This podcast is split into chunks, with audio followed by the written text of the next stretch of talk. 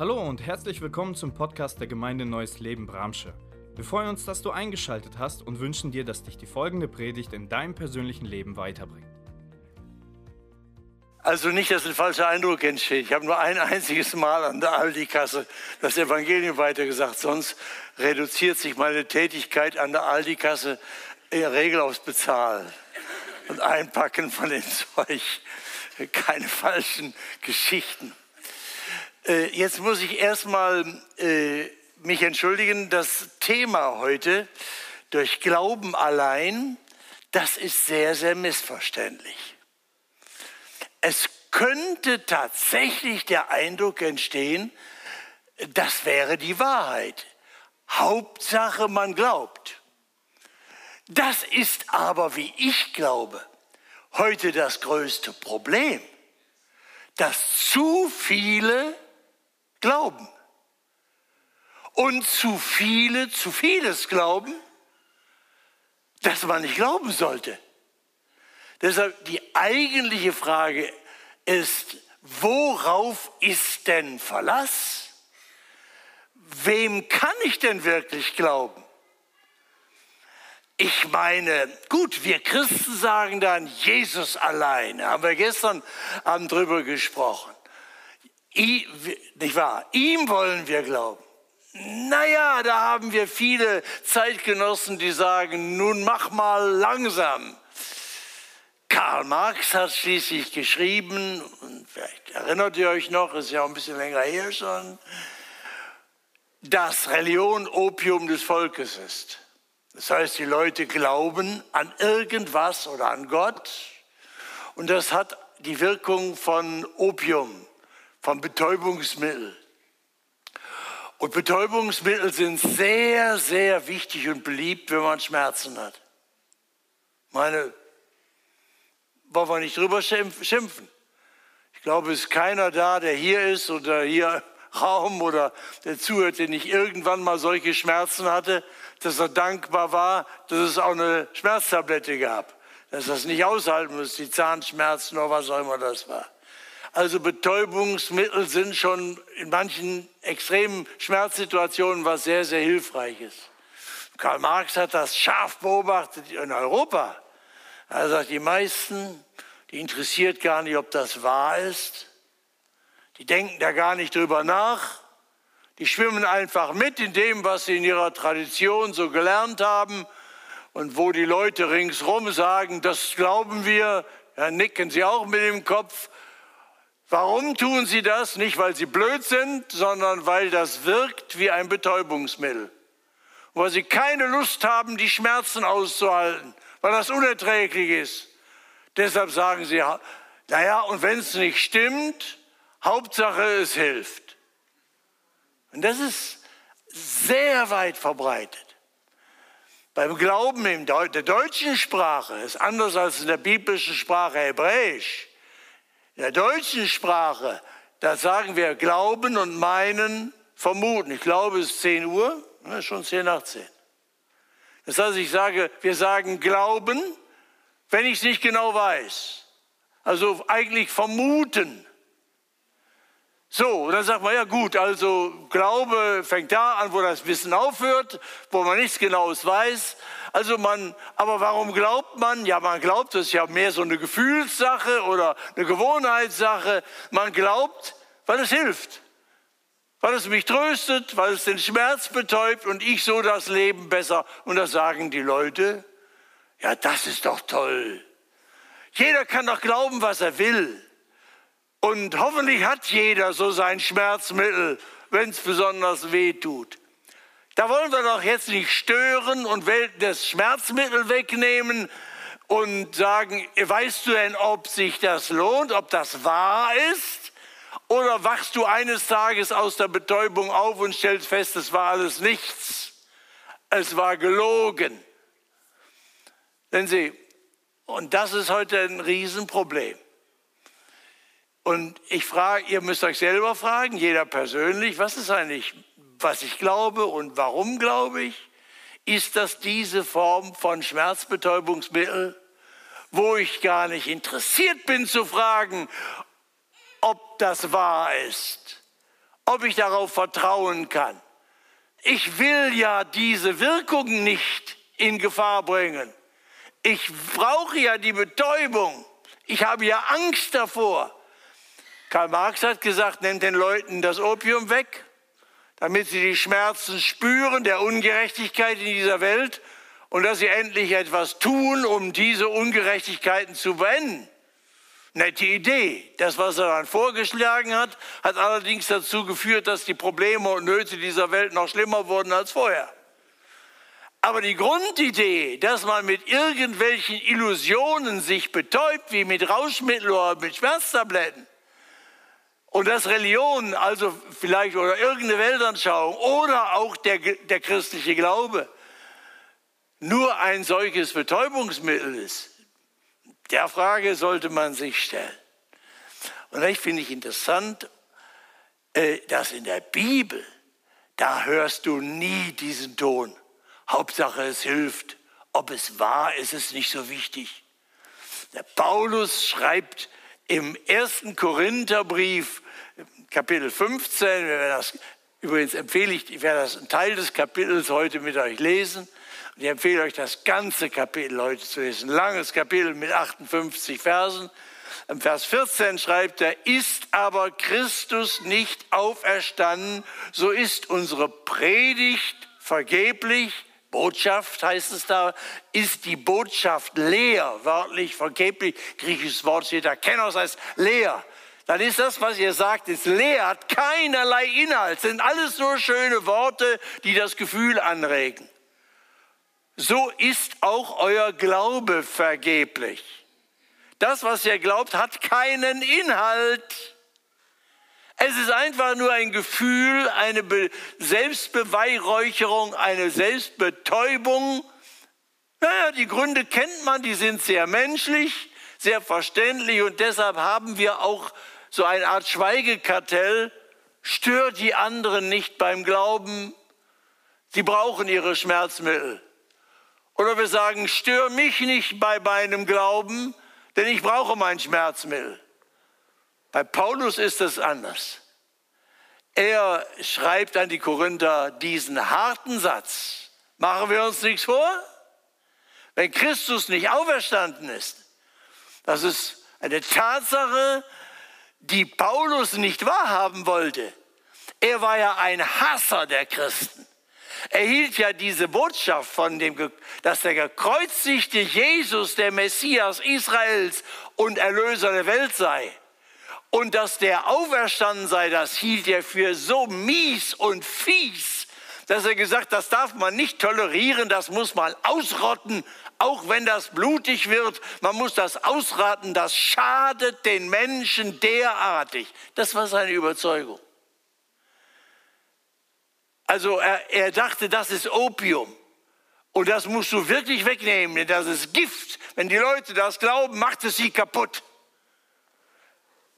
Und auf einer dieser Verfolgungsmissionen, als er in Damaskus dieser Jesus-Leuten den Chaos machen wollte, begegnet ihm der auferstandene Jesus am helllichten Tage in einem gleißenden Licht und wirft ihm vom hohen Ross und er ist blind und es geht ihm auf den Magen. Drei Tage kann er nichts essen und kann nichts sehen, sitzt erbärmlich.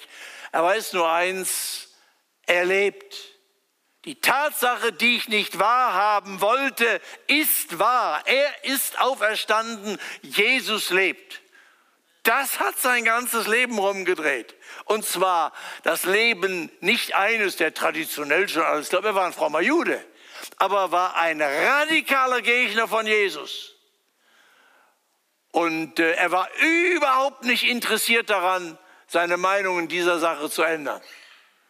Und deshalb wiegt natürlich sehr schwer, was ein solcher Mensch dann schreibt, den Gott berufen hat zu seinem Apostel, zu dem Apostel ersten Grades, das heißt diese Apostel, die Jesus gesehen haben als den Auferstandenen und zu denen Jesus gesprochen hat als der Auferstandene.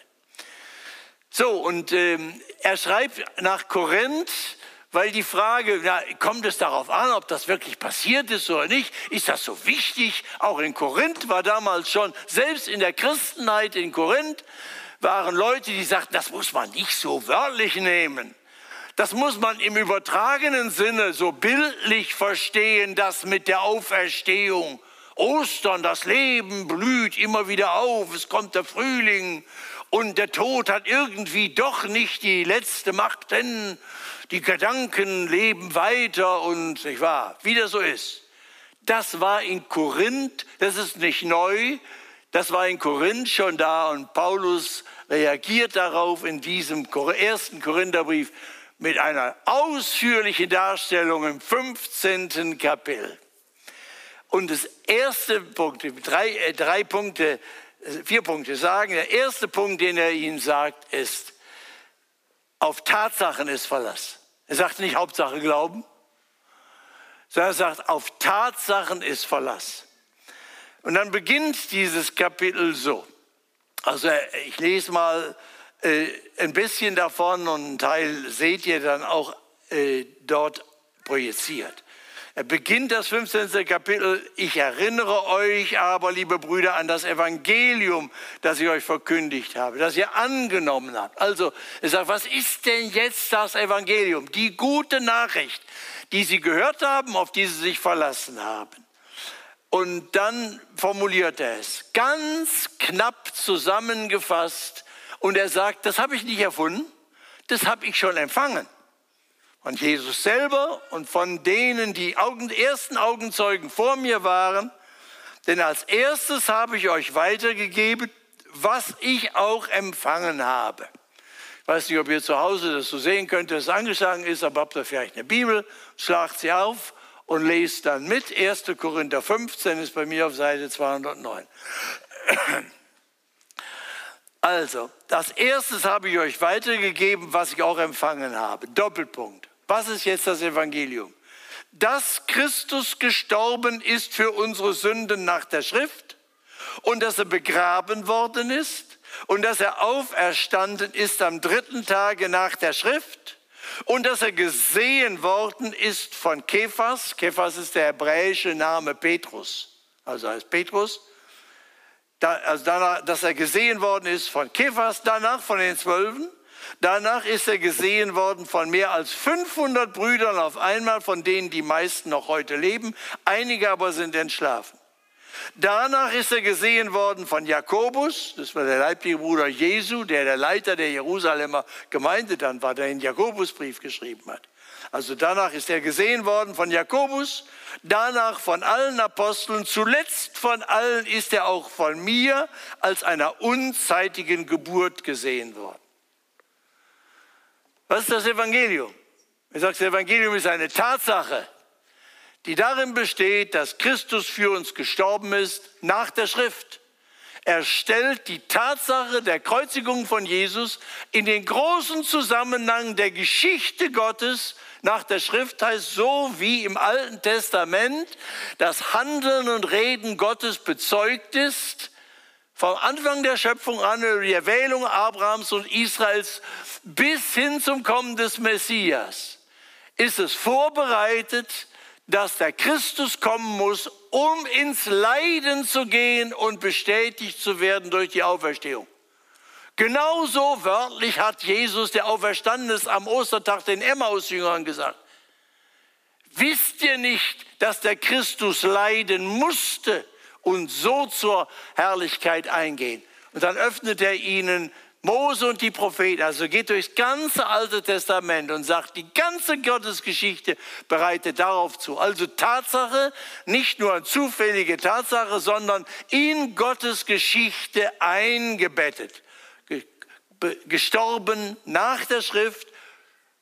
Und weil es in dieser Gottesgeschichte angekündigt ist, weiß man, dass das nicht nur das Scheitern eines Idealisten ist oder sondern dass es für unsere Sünden ist. So, wie angekündigt, dass der Messias, der Gottesknecht, der stellvertretend für uns die Sünde und das Gericht Gottes trägt. Tatsache, sagt er, und begraben worden, echt tot, Tatsache, und auferweckt worden von Gott nach der Schrift, auch ange, das angekündigt im Alten Testament. Gottes Wort setzt sich durch. Es wird ihm widersprochen, es wird bekämpft, aber es setzt sich durch, weil er der Schöpfer und Herr über Leben und Tod ist. So, und dann heißt er gesehen worden. Und dann zählt er die Liste auf. Verschiedene Leute an verschiedenen Orten zu verschiedenen Zeiten. Da nennt er auch diese 500 Brüder, von denen wir sonst aus den Evangelien gar nichts hören. Und er sagt ja, einige von denen leben noch zur Zeit, als er den ersten Korintherbrief schrieb. Das heißt, was Paulus sagen will, ist, das ist eine Tatsache. Der Auferstandene ist uns leiblich begegnet, sichtbar nicht nur so, wie wir jetzt heute in diesem Gottesdienst damit rechnen dürfen, dass er unsichtbar durch den Heiligen Geist gegenwärtig ist, sondern so, dass er leiblich, körperlich sichtbar wurde, sogar sagen konnte, habt ihr was zu essen für mich und mit ihnen aß und sprach. Es war in den 40 Tagen bis Himmelfahrt. Das war die Offenbarung für den neuen Bund. Jesus zeigt sich. So, und Paulus sagt, das ist eine Tatsache. Und ihr könnt die Leute ja fragen. Einige von denen leben ja noch, sagte damals. Das heißt, Paulus sagt das sagt zum Schluss vor Damaskus, ich war der Letzte. Wie eine unzeitige Geburt, sagt er. Er wurde dadurch zum Auferstehungszeugen und zum Apostel, der auf die Seite der Offenbarung gehört. Deshalb ist das, was Paulus sagt, Gottes Wort. Es ist nicht nur eine Theologie, die er sich ausdenkt, noch so schön, sondern er ist ein Zeuge, der den Auferstandenen wörtlich äh, gehört hat. Also auf Tatsachen ist Verlass. Das ist ganz, ganz kompakt hier. Nun, vielleicht ist euch aufgefallen, im ersten Korintherbrief, Paulus nennt nur Männer. Er zählt die alle auf, die Apostel, und er nennt nur Männer. Das ist doch komisch. In, aus den Evangelien wissen wir doch, dass die ersten Zeugen der Auferstehung des leeren Grabes, der ersten Begegnung mit Jesus waren Frauen. Warum nennt Paulus die hier nicht? Die Sache ist ganz klar. Sehr interessant. Ich bitte die Frauen um, äh, um Entschuldigung. Ich kann ja die Geschichte nicht ändern. Damals war es so, dass Aussagen von Frauen vor Gericht nicht zählten. So viel zum Thema, wie toll Frauen heute wertgeschätzt sind. Nicht? Damals galt ihre Aussage und das ist ein Beweis der Zuverlässigkeit der Berichte der Evangelien, dass dort berichtet wird, dass Frauen die ersten Zeugen waren. In der damaligen Zeit bedeutet das für alle, die das lasen, das kann nicht wahr sein, Frauen drehen durch. Die eigenen Jünger, Emmaus-Jünger sagen, die Frauen haben gesagt, das Grab ist leer. Dann haben sie gesagt, die spinnen, die Frauen, die spinnen. Kannst du nicht glauben. Das war die Macho-Kultur damals. Aber um der Wahrheit willen bezeugen die Evangelien äh, das und sagen, Gott kümmert sich nicht über das, was ihr in eurer Kultur für, für angemessen haltet. Er erwählt die Frauen als Erste zu zeugen. Und um der Wahrheit willen berichten wir das so, wie es war. Jetzt kann man sagen, warum macht der Paulus das nicht? Der Paulus schreibt nach Korinth, wo Leute sind, das mit der Auferstehung, das musst du im übertragenen Sinne verstehen. Das ist nicht so tatsächlich gemeint. Und deshalb sagt er, ich nenne euch jetzt die Zeugen und zwar, weil ich weiß, wie ihr denkt, nenne ich nur die, deren Aussagen auch vor dem kritischsten, schärfsten Gericht anerkannt werden müssen. Und deshalb nennt er hier die Frauen nicht. Er will damit also umgekehrt seinen Kritikern sagen, ich rede hier von bestens bezeugten Tatsachen. Er hat sich das ja selber gefragt, weil er ja eine Zeit seines Lebens hatte. Er war einer der klügsten Köpfe der Antike. Er hat beim besten Professor Gamaliel in Jerusalem studiert. Und er kannte die griechischen Philosophen. So, und das war ein harter Weg gewesen, bis er dazu kam, ich lag völlig falsch mit meiner Ablehnung von Jesus. Und das alles als, als Quatsch abzusehen und Märchen. Deshalb hat er so gründlich sich Rechenschaft gegeben. Worauf verlasse ich mich denn? Nein, er hat nicht gesagt, Hauptsache Glauben. Egal ob es wahr ist, Hauptsache es hilft und tröstet. Die Frage ist, ob es wahr ist. Verlasse ich mich darauf? Und deshalb so scharf, wie ich das in Vers 14 gelesen habe, da hat er gesagt, ist Christus nicht auferstanden? Dann ist das, was wir sagen, unsere Botschaft ist leer, hat keinerlei Inhalt und macht euch nichts vor, euer Glaube ist leer, ist vergeblich, ist für die Katz. Das ist eine klare Rede, die manchen auch heute sehr ungemütlich vorkommen. Wir sagen, so scharf muss man das doch nicht sagen. Also erstmal, erste auf Tatsachen ist Verlass. Jetzt nicht nur die Tatsache betont er, sondern er sagt auch, was bedeutet denn diese Tatsache?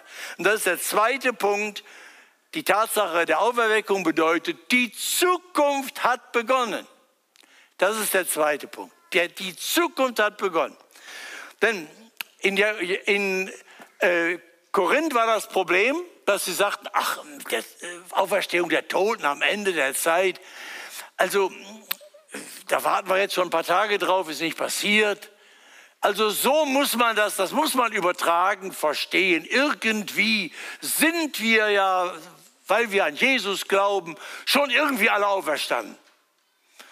Im übertragenen Sinne. Und deshalb schreibt Paulus in Kapitel 15, Vers 12, wenn aber gepredigt wird, dass, er, dass Jesus von den Toten auferstanden ist, wie sagen denn einige unter euch, es gibt keine Auferstehung der Toten? Gibt es keine Auferstehung der Toten? So ist auch Christus nicht auferstanden. Und dann das, was ich vorhin gesagt habe. Ist aber Christus nicht auferstanden, ist unsere Predigt leer. Und dann sagt er zum Schluss, naja gut, also wenn er nicht auferstanden ist, dann naja, dann ist das irgendwie vielleicht doch übertragen wahr, aber nicht so tatsächlich. Dann sagt er Vers 19, Vers 20, hoffen wir allein in diesem Leben auf Christus, so sind wir die elendesten unter allen Menschen. Er sagt also, wenn das also nicht stimmt, dass Jesus auferstanden ist und dass er wiederkommt und die Toten auferweckt und Gericht hält und den neuen Himmel und die neue Herrschaft, wenn das gar nicht stimmt, wenn wir also nur in diesem Leben auf Jesus hoffen, dann sagt er nicht, ja, Hauptsache es hilft uns. dann sind wir die elendesten unter allen Menschen. Dann sind wir betrogene Betrüger. Fromm belogen zu werden ist das Allerschlimmste, sagt er. Ist das Allerschlimmste. Dann lieber mit Karl Marx, weg mit dem Opium und mit den harten Tatsachen leben anstatt sich betrügen zu lassen und betäuben zu lassen mit Sachen, die überhaupt nicht stimmen. Wo man dann, wenn man stirbt, rauskriegt, ist alles Bluff gewesen. Und durch diese Wahrheit müssen wir ja alle. Wenn du mal 80 bist, weißt du das jeden Tag, das konnte auch früher schon dran sein. Dann ist die Stunde der Wahrheit. Werden wir sehen, wie das Wort Gottes verspricht, das er lebt? Oder ist plötzlich alles nur Bluff? Sagen, oh, lieber nicht drüber nachdenken. Hauptsache, es hilft uns jetzt. Nein, sagt Paulus, jetzt muss man drüber nachdenken. Ist die Tatsache vertrauenswürdig? Ist dieser Jesus unser Vertrauen wert, dass wir auf ihn setzen? Hält er das? Hoffen wir allein in diesem Leben auf Christus, so sind wir die Elends unter allen Menschen. Nun aber ist Christus auferstanden von den Toten und der Erste unter denen, die entschlafen sind. Die Auferweckung von Jesus ist ja nicht nur die Wiederbelebung eines Toten, wie wir das heute, Gott sei Dank, manchmal in Kliniken erleben, dass ein klinisch Toter wiederbelebt wird und dann für Wochen, Monate, vielleicht ein paar Jahre sogar wieder lebt. Aber der wird ja wieder sterben. Das, was wir da erleben, dank der Medizin auch heute, das ist ja keine Überwindung des Todes, sondern das ist ja Urlaub vom Tod. Auf, ist toll, ne? Urlaub ist immer toll. Äh, und, aber was hier an der Auferstehung passiert, ist ja was anderes. Gott verwandelt in einem Schöpfungsakt den Leichnam des gekreuzigten Jesus hinein in die Wirklichkeit Gottes, die dem Tod überlegen ist. Es ist der erste der Durchbruch durch die Todesmauer. Und deshalb ist es der erste Akt der allgemeinen Totenauferstehung.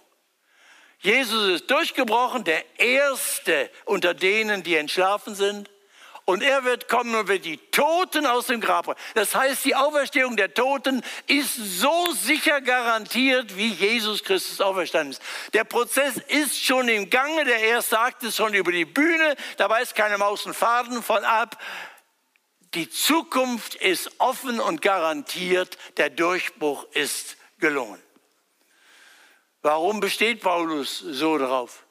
Weil er weiß, dass unsere Welt so hart ist, dass wir angesichts des Todes eine Hoffnung mit Begründung brauchen.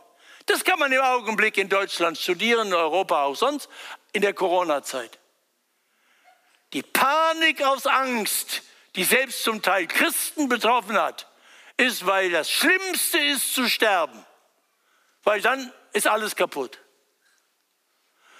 Die Hoffnung ist, auf, dass normal normale Zeiten werden und wir nochmal nach Mallorca fahren können. Ne? Selbst die Christen wollen offensichtlich nicht in den Himmel. Essen Salat und wer weiß was, bis dass sie 120 werden und ihre Namen nicht mehr wissen. Aber trotzdem wollen sie es im Zweifelsfall werden.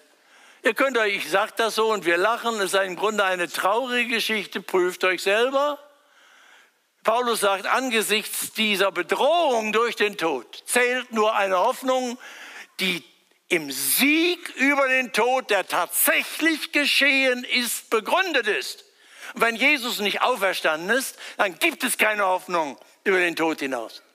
Und weil er wirklich auferstanden ist, hoffen wir nicht nur in diesem Leben. Ja, wir hoffen in diesem Leben auf ihn. Wir setzen auf ihn. Wir sind dankbar für das, was er uns jetzt schenkt, an erfülltem Leben. Aber wir sagen mit Paulus, Christus ist mein Leben, Sterben ist mein Gewinn. Wenn ich sterbe, habe ich mehr, als ich jetzt habe. Und das ist ein Satz im Widerspruch zu allem, was in Deutschland geglaubt wird. Nicht nur in Deutschland, darüber hinaus. Sterben ist der große Verlust, in dem ich alles verliere. Es muss also um jeden Preis verhindert werden, dass ich sterbe, weil dann habe ich nichts mehr.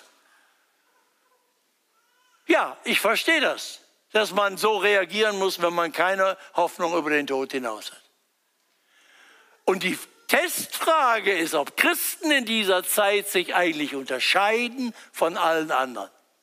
Das erkennt man nicht an den Anbetungsliedern, die wir singen, sondern das erkennt man am Lebensmut, mit dem wir angesichts der drohenden Todes den Sieg von Jesus feiern Verantwortung übernehmen in dieser Welt und uns von nichts lähmen und schon gar nicht in Panik jagen lassen. Und ich sage, jetzt muss ich gucken, dass ich meine Haut rette. Ich will alles tun, um anderen Menschen zu dienen. Ich will sie auch schützen. Ich will alles tun, was nötig ist, um ihnen zu dienen aber in der Gewissheit, dass der Tod mir nichts nehmen kann, sondern dass ich Jesus gewinnen werde und teilhaben an seiner Herrschaft, an seiner Königsherrschaft. Christus ist Gewinn. Also das Zweite, die Zukunft hat begonnen.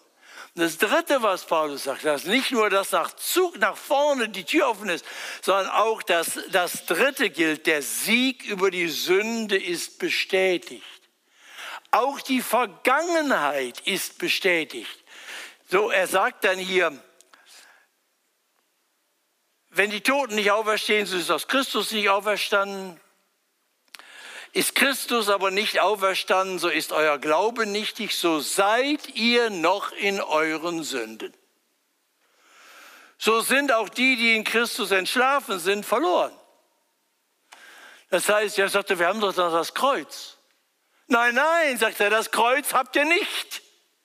Wenn Jesus nicht auferstanden ist, dann ist das Kreuz das Ende der Geschichte.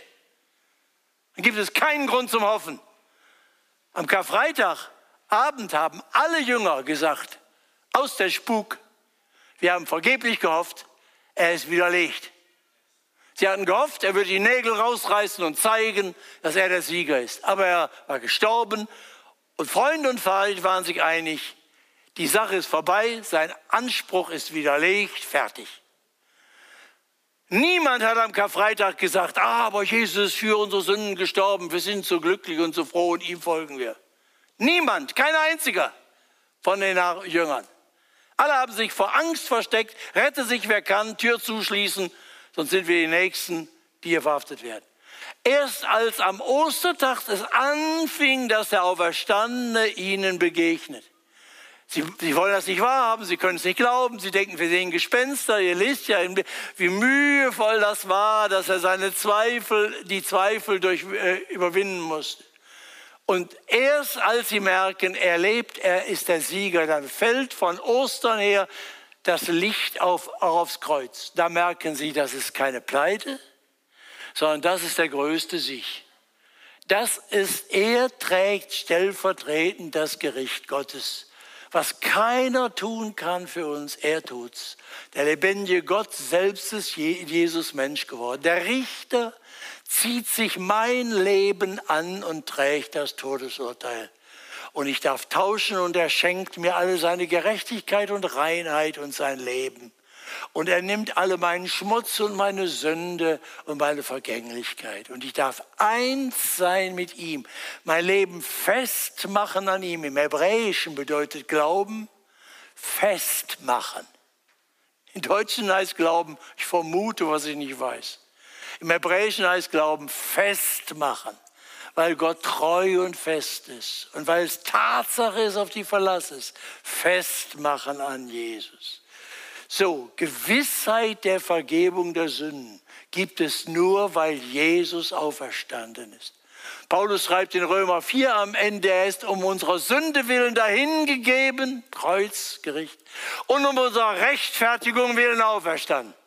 Gott bestätigt das Kreuz in der Auferweckung. Und dann schreibt Paulus in Römer 8 noch mehr, er ist bestätigt in der Auferstanden, ist aufgefahren, er ist zur Rechten Gottes und tritt für uns ein. Was macht Jesus eigentlich jetzt? Der erhöhte Jesus zur Rechten Gottes und tritt für uns ein. Wenn uns der Feind verklagt, wenn uns unser Gewissen verklagt und sagt, das ist alles Einbildung, er ist jetzt da. Er aktualisiert, dass er das Gericht getragen hat für uns. Er ist für uns gestorben. Er selber. Ich muss das nicht wie eine Rechenaufgabe sagen, ja, damals was passiert. Das rechne ich mal zusammen mit dem, was ich heute verbockt habe.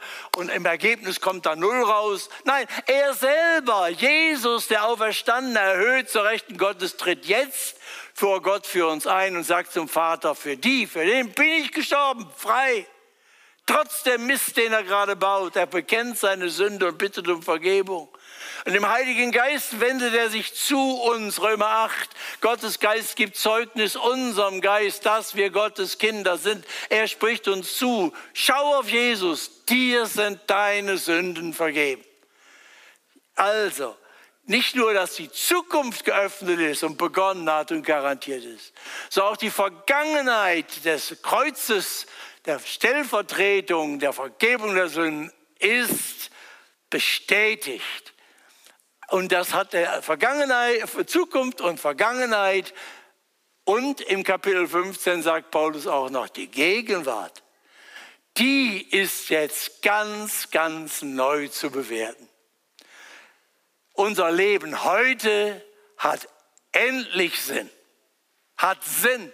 Nichts ist für die Katz weil Jesus auferstanden ist. Ich bitte euch, tut euch was Gutes, lest das ganze Kapitel 15 im ersten Korintherbrief. Paulus entfaltet das nämlich, was das dann heißt, dass Jesus auferstanden ist und wie er kommen wird und wie er die Welt, die Toten auferstehen werden und was das bedeutet, diese Verwandlung. Und dann beschließt er dieses, dieses Riesenkapitel mit einem Satz, ganz, ganz praktisch und alltäglich. Das Leben hat heute Sinn. Da heißt es da in Kapitel 15, äh, Vers 57 und 58. Gott aber sei Dank, der uns Sieg gibt durch unseren Herrn Jesus Christus. Darum, darum, meine lieben Brüder, seid fest, unerschütterlich und nehmt immer zu in dem Werk des Herrn, weil ihr wisst, dass eure Arbeit nicht vergeblich ist in dem Herrn. Er sagt, weil er ja wisst, dass Jesus auferstanden ist und dass er wiederkommen wird. Leben wir in dieser Spannung zwischen euch. Und dieses Seil hält gespannt am Kreuz und in der Wiederkunft Jesu. Ist belastbar. Und ihr sollt wissen, alles, was ihr tut, nach dem Willen von Jesus und aus seiner Liebe ist nicht für die vergeblich. Darum seid fest, unerschütterlich, nehmt zu. Das heißt, tut mehr. Lasst euch nicht von Angst leben und auch nicht vom Egoismus. Sein eigenes, weil irgendwie muss ich sehen, dass ich durch. Hauptsache bleib gesund. Lauter Angst um mich selbst. Such die Aufgaben. Herr, was soll ich tun in dieser Zeit? Was ist dein Wille? Wo kann ich deine Liebe in Wort und Tat weitergeben?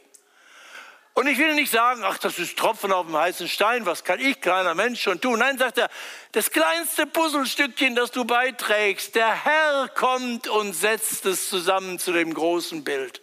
Wir können das Ganze nicht schaffen. Das schafft er.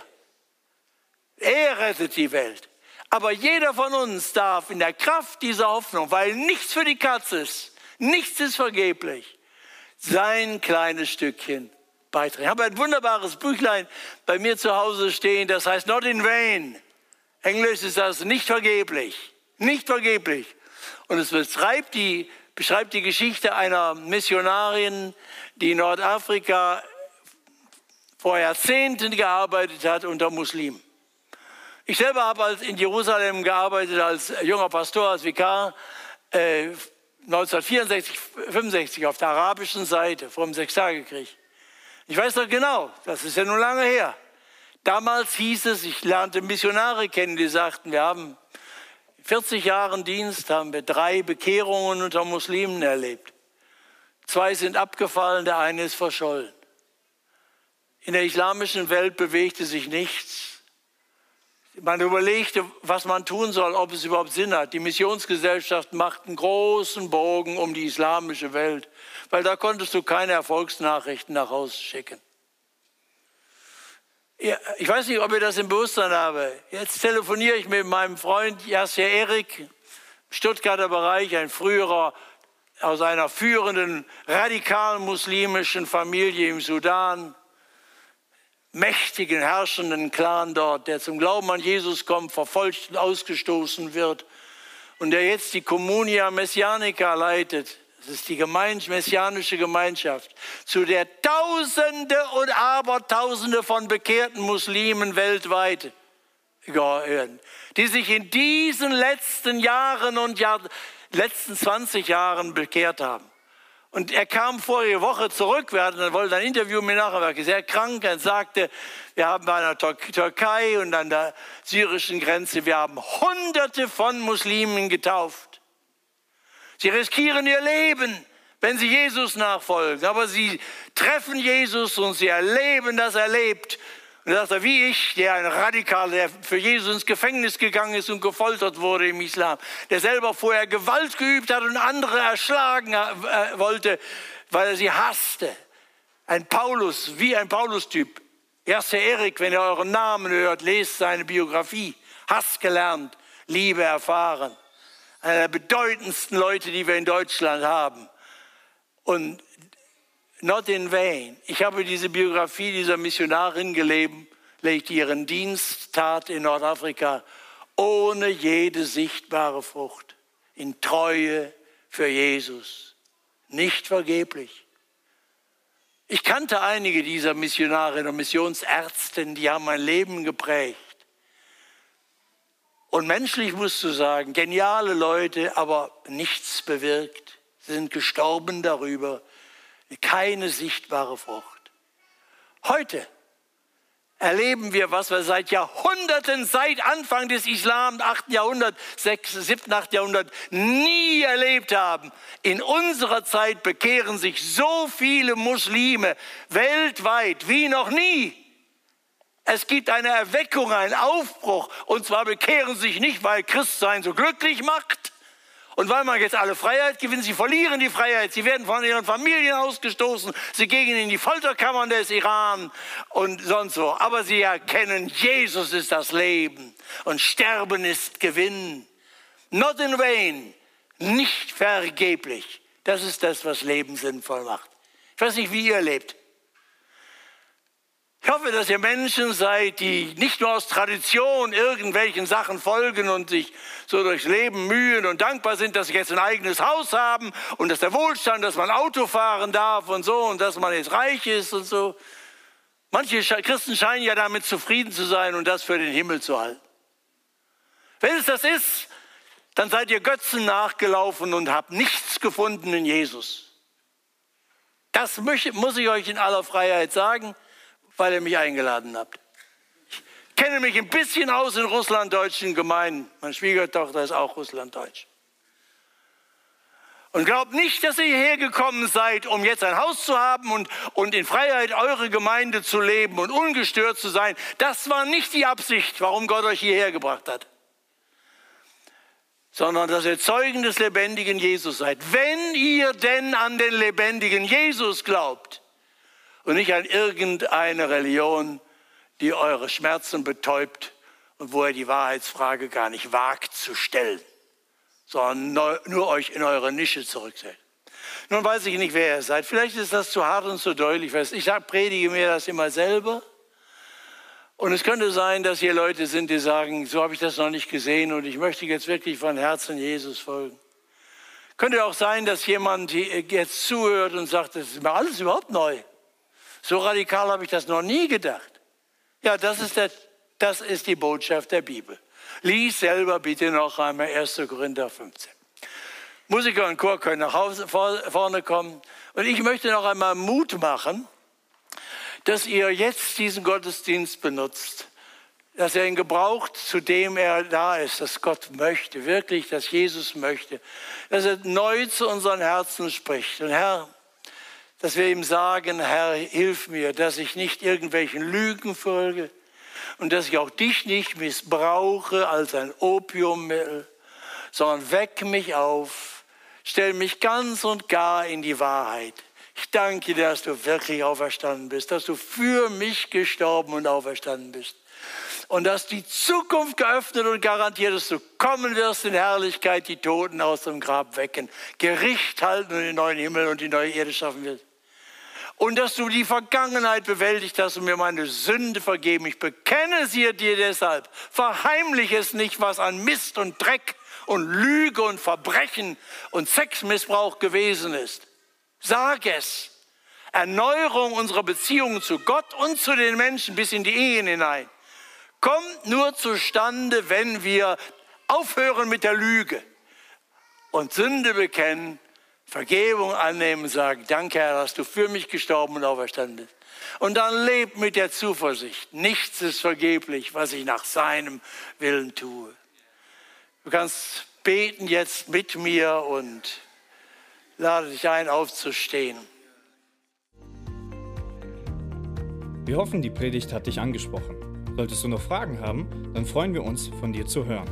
Send uns gerne eine E-Mail an info@ gnl-bramsche.de. Gott segne dich.